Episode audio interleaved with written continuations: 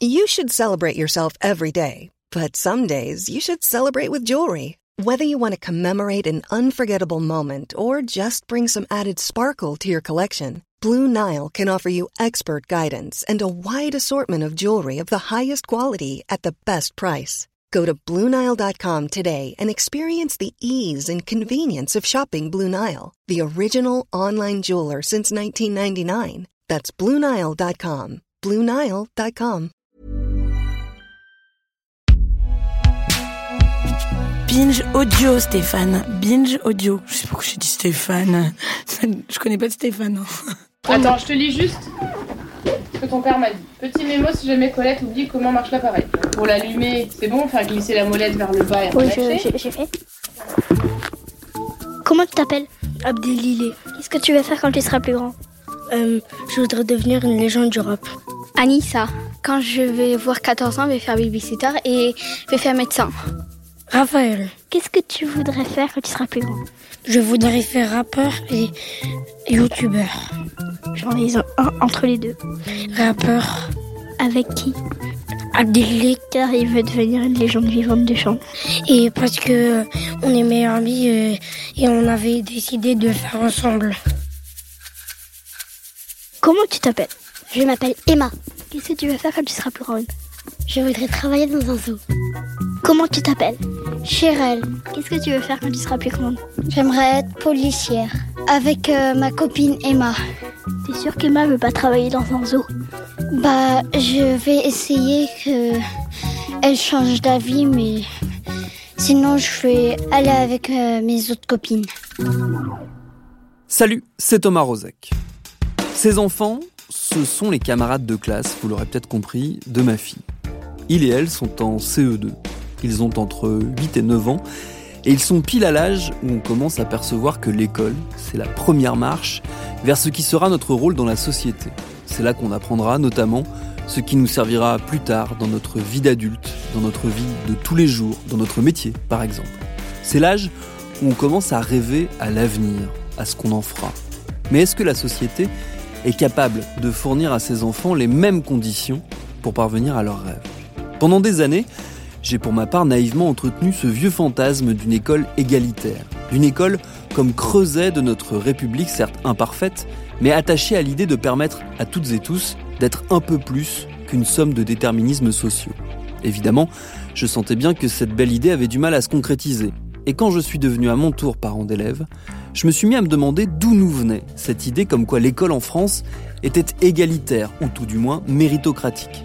Je me suis mis à me demander pourquoi on s'était tous ensemble construit cette jolie fable, tout en n'étant absolument pas dupe du fait que derrière les principes affichés au fronton de nos écoles, la réalité n'avait pas grand-chose à voir. C'est les racines de cette idée reçue qu'on va creuser dans les trois prochains épisodes qui sont réalisés par Alexandre Ferreira. Bienvenue dans Programme B.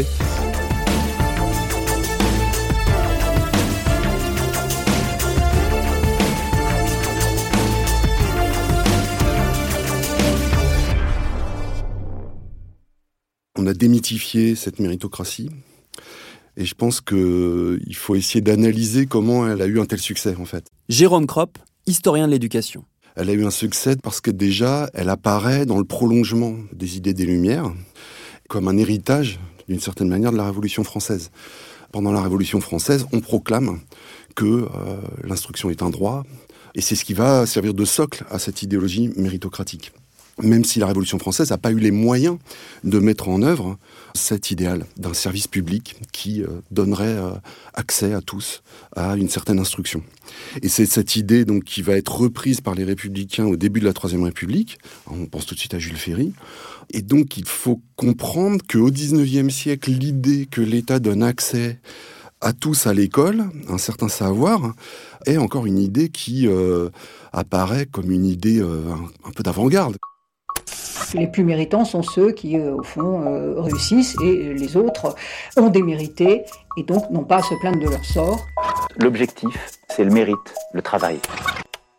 L'école de la République, telle qu'on l'entend à partir euh, des grandes lois de la Troisième République, hein, de, de, de Jules Ferry, les années 1880, André Robert est historien de l'éducation.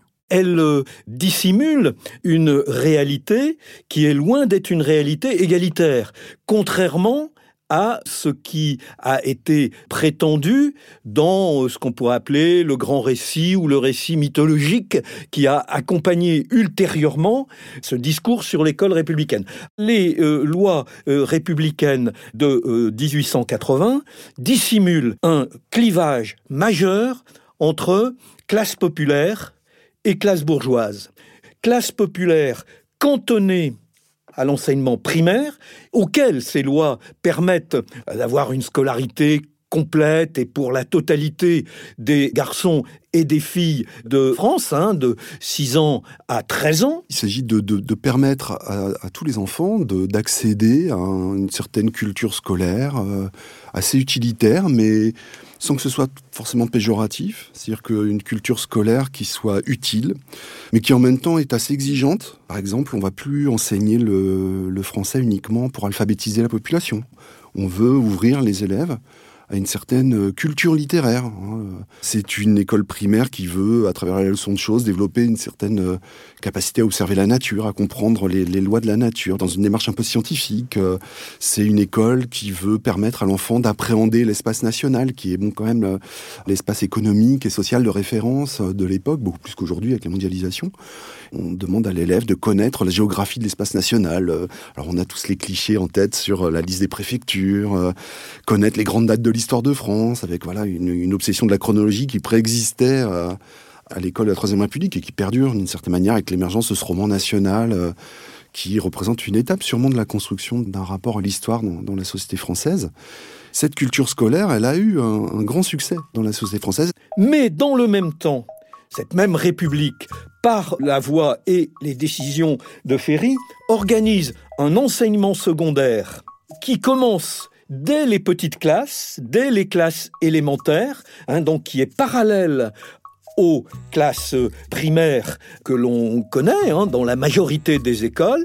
Et ces classes élémentaires bien, ont la caractéristique d'être payantes. Elles sont publiques et payantes. Donc elles s'adressent à une infime minorité de la population. Bon, on peut dire globalement la bourgeoisie, et cet état de fait perdure jusque dans les années 30 du XXe siècle. Donc, euh, vous voyez, quand on parle du modèle républicain, je crois qu'il faut avoir euh, conscience de ce à quoi on se réfère et d'où on vient. Donc dès l'origine, l'égalité, le mérite n'étaient pas au centre du système. Il n'en était finalement que des concepts, certes sympathiques, mais qui ne collaient pas à la réalité. Mais alors pourquoi on s'est collectivement persuadé que c'était le cas? Du commencement jusqu'à la fin, c'est l'inégalité. Et l'école, telle que la conçoit le gouvernement, ne corrige pas ces effets. Cette méritocratie a eu ses succès aussi, d'une certaine manière.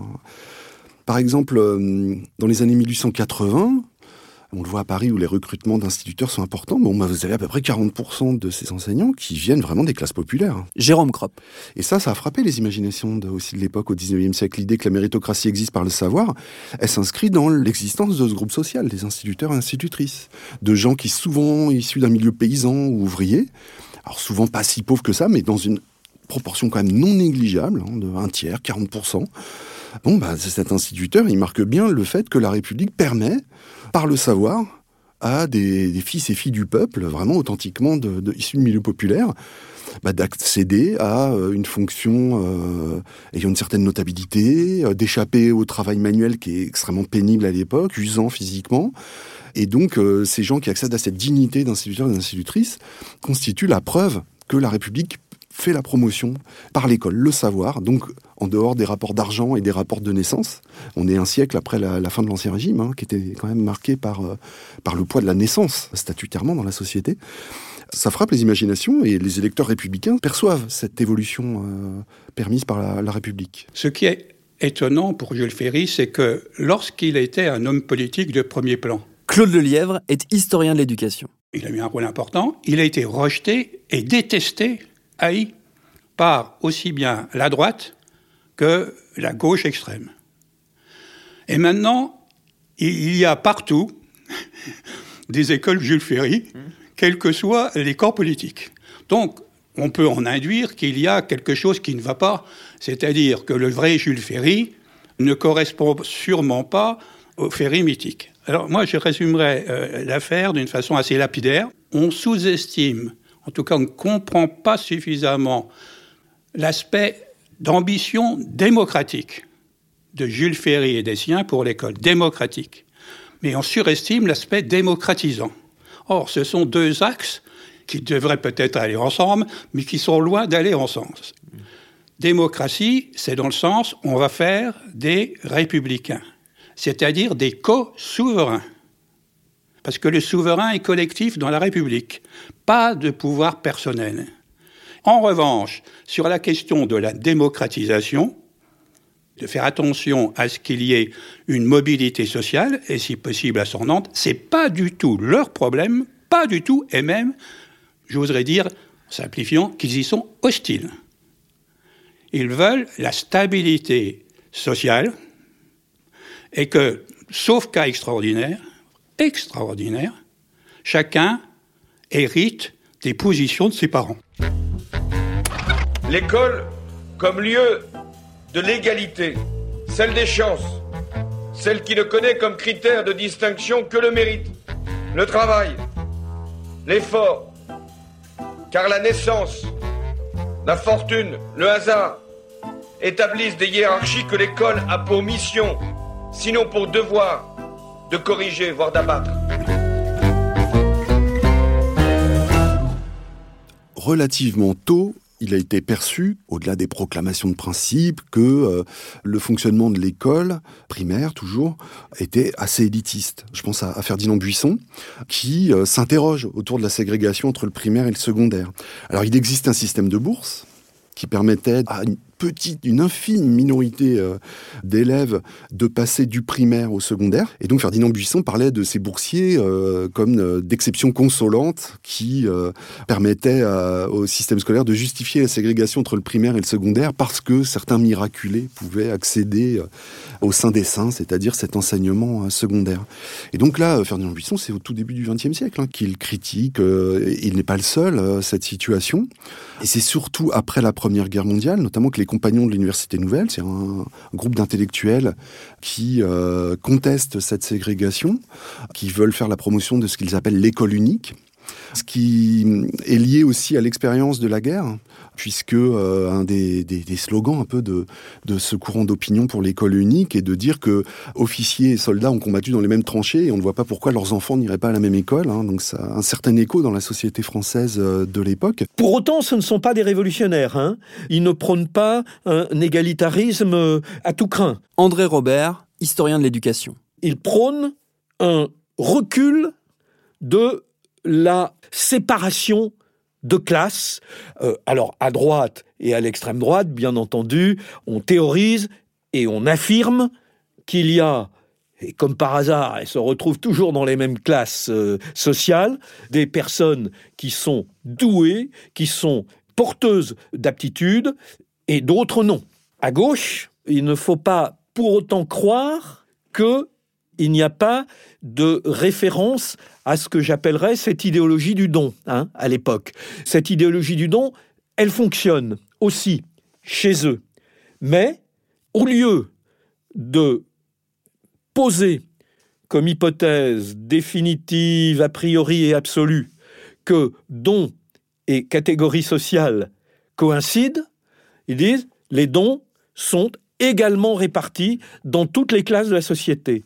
Et il ne faudrait pas se priver de la possibilité de repérer ces dons qui existent, mais dans les classes populaires. Au moment où ça se fait, la droite est vent debout contre ça. Claude Lelièvre. Mais l'extrême gauche aussi, ce qui est très intéressant. Parce que l'extrême gauche considère que c'est à nouveau leur volet. C'est leur volet les intelligences qui pourraient conduire leur lutte dans la lutte des classes. Autrement dit, ils considèrent que c'est la lutte des places se substitue à la lutte des classes. Et ça, c'est typiquement pour eux radical socialiste. Ceux qui soutiennent ce programme d'un élargissement social ou genré de l'élite, ce sont les radicaux et les socialistes, mais pas les communistes et les anarchistes et pas la droite. Nous sommes tous devenus Red Sox. Depuis le Parti communiste jusqu'à Sarkozy, chacun a dit égalité des chances.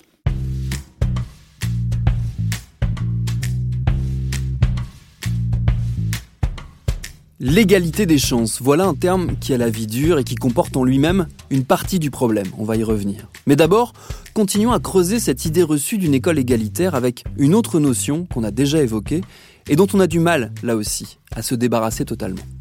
Le mot-clé, c'est le mérite. Laurence Decoq est historienne de l'éducation. Dans le mérite, il y a euh, deux idées essentielles. La première idée, c'est que c'est une euh, opportunité offerte de façon égalitaire à l'ensemble des enfants puisqu'il suffira qu'ils fassent des efforts, donc tous peuvent le faire. Et la deuxième idée, c'est que le mérite ne peut être qu'individuel. C'est ce qu'on appelle la République méritocratique, et c'est ça aussi d'ailleurs, hein, ça, ça fait partie de la mythologie dont on parlait. C'est ça qui permet de définir aujourd'hui euh, ce que d'autres ont appelé, euh, autre formule paradoxale d'ailleurs, l'égalité des chances. Formule paradoxale parce que, alors, s'il s'agit d'égalité en quoi la question de la chance devrait-elle intervenir? Donc on voit bien que cette formule a aussi été construite pour donner l'illusion de dépasser les contradictions, alors qu'en réalité l'égalité des chances qu'elle produit, ça aussi hein, la sociologie de l'éducation l'a montré, couplée à la méritocratie, l'égalité des chances produit euh, le dispositif suivant.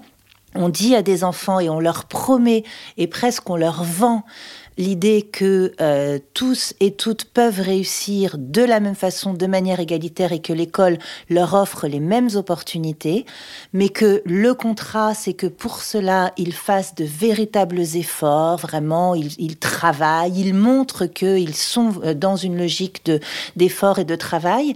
Et qu'est-ce que ça produit? Ça produit que certains enfants n'y arrivent pas. Ça ne veut pas dire qu'ils ne travaillent pas, ça veut dire que déjà, préalablement, ils ne savent pas ce que l'école attend d'eux donc ils ne travaillent pas de la bonne façon pour des attendus scolaires. Et comme ils croient eux aussi à cette égalité des chances et au mérite, eh bien, ils arrivent à s'auto-persuader que s'ils n'y arrivent pas, ben c'est finalement assez juste, c'est parce qu'ils ne sont pas au niveau. Hmm. Et donc, l'égalité des chances produit cette idée d'inégalité juste qui fait aussi que ben, ceux qui n'en sont pas, ceux qui n'ont pas été les promus, les désignés, les élus par cette méritocratie, eh bien, ils se taisent parce qu'ils considèrent qu'en réalité c'est normal, c'est leur faute. On fait comme s'il y avait un consensus sur le fait que la méritocratie soit quelque chose de souhaitable. La personne qui a inventé ce terme, Michael Young, il voit ça d'un très mauvais œil. On a une conception du mérite qui est hyper normative. C'est-à-dire le mérite, c'est les gens qui ont des bonnes notes à l'école. Hmm. Mais écoutez, mais la plupart des gens dans le monde qui sont très méritants, ils n'ont pas forcément des bonnes notes à l'école. Si l'égalité des chances, c'est l'égalité des chances dans la compétition, objectivement, c'est fait. Vincent Troget est historien de l'éducation. Il n'y a pas de sélection à l'entrée de l'école primaire, euh, ni l'entrée de l'école maternelle, ni l'entrée du collège. Tout le monde a une chance, on est dans les starting blocks, hein, pour prendre une métaphore sportive, et puis celui qui court le plus vite arrive en haut. Bon. Alors évidemment, ça ne se passe pas comme ça, surtout quand la société elle-même, en termes de catégories socio-professionnelles, est relativement figée. En fait, si vous voulez l'école comme outil de la mobilité sociale, il y a deux raisons pour que ça fonctionne, deux critères. Soit la société elle-même modifie ses structures et offre de plus en plus d'emplois privilégiés au détriment des emplois plus modestes, ce qui se passe pendant les Trente Glorieuses. On passe de 4% de cadres à 17% aujourd'hui. Donc forcément, il y a une mobilité sociale disponible pour tout le monde. Soit la société ne le fait pas, et à ce moment-là, il faut que les familles favorisées acceptent la sanction de l'école et que si leurs enfants ne méritent pas le, succès, ben, ils acceptent que les enfants aient un destin social plus bas, ce qui évidemment sociologiquement, je veux dire, ça tient pas la route. tout le monde sait très bien que les familles vont tout faire. Bon, donc, si vous voulez, la compétition existe. Elle est démocratique si on veut, dans la mesure où effectivement il n'y a pas de pas d'avantage officiellement accordé aux enfants des familles diplômées. Mais voilà, si vous voulez, ça construit un système qui est trop étroitement lié à l'avenir socio-professionnel entendu au sens traditionnel du terme, c'est-à-dire pour réussir, il faut gagner bien sa vie dans un métier prestigieux, et eh ben forcément, ça pèse sur tout le système. Ça, c'est quand même c'est un malentendu qui n'est jamais mis à jour. Donc tout le monde continue de dire il faut améliorer l'égalité des chances. Et regardez toutes les expériences qui sont faites aujourd'hui pour permettre aux jeunes de réussir. Qu'est-ce qu'on fait? On prend les jeunes du lycée de banlieue et on dit on va leur faire une classe spéciale parce que comme ça ils iront aussi à Sciences Po mais ça ne va pas augmenter le nombre de gens qui vont rentrer à Sciences Po, si vous voulez. Donc, euh, et c'est forcément statistiquement très très très très faible. Enfin, ça peut pas concerner beaucoup de gens. Voilà, on est prisonnier de cette logique et de ce discours qui n'a jamais été déconstruit, hmm. si vous voulez, même par les bourdieusiens, curieusement, qui continuent à dire c'est injuste puisqu'il y a trop d'enfants d'ouvriers qui n'arrivent pas en classe prépa, il y a que des enfants de bourgeois qui y arrivent, ce qui est pas tout à fait vrai, mais enfin qui statistiquement est quand même vérifiable. Mais si on dit ça, on reste coincé dans une conception de l'égalité des chances qui est celle d'une école qui organise une compétition. Hmm. Ben, quand on organise une compétition, il y a forcément des perdants. Hein. Nous avons une conception aristocratique de la démocratie. Claude Lelièvre, historien de l'éducation. C'est pas qu'une question d'école, pour moi, c'est une question foncièrement politique, de représentation politique. Donc, l'aristocratie, c'est le pouvoir des meilleurs. Nous sommes un des rares pays qui recrute ses enseignants par concours c'est pas la même chose que les recruter par examen. On met au centre du recrutement la question de la compétition et de la lutte des places. Et du coup, nous notons avec des échelles sur 20, nous faisons des moyennes de moyennes, ce qui montre que nous ne nous intéressons pas au savoir. Parce que faire des moyennes de moyennes, ça veut dire que c'est équivalent d'être nul en maths si je suis très bon en orthographe, alors que si on s'occupait des savoirs, ce qui compterait avant tout, c'est d'être au moins moyen en maths et moyen en français. Voyez? Mais si on fait des moyennes de moyennes, ce qui compte, c'est la place. C'est la lutte des places et non pas en réalité les savoirs. Eh bien, tout cela, c'est la rançon d'une conception, paradoxalement, aristocratique de la démocratie. La vraie question qu'il faut se poser, c'est qui a intérêt à ce que ça change? Et donc, la seconde question, c'est qui n'a pas intérêt à ce que ça change? À suivre.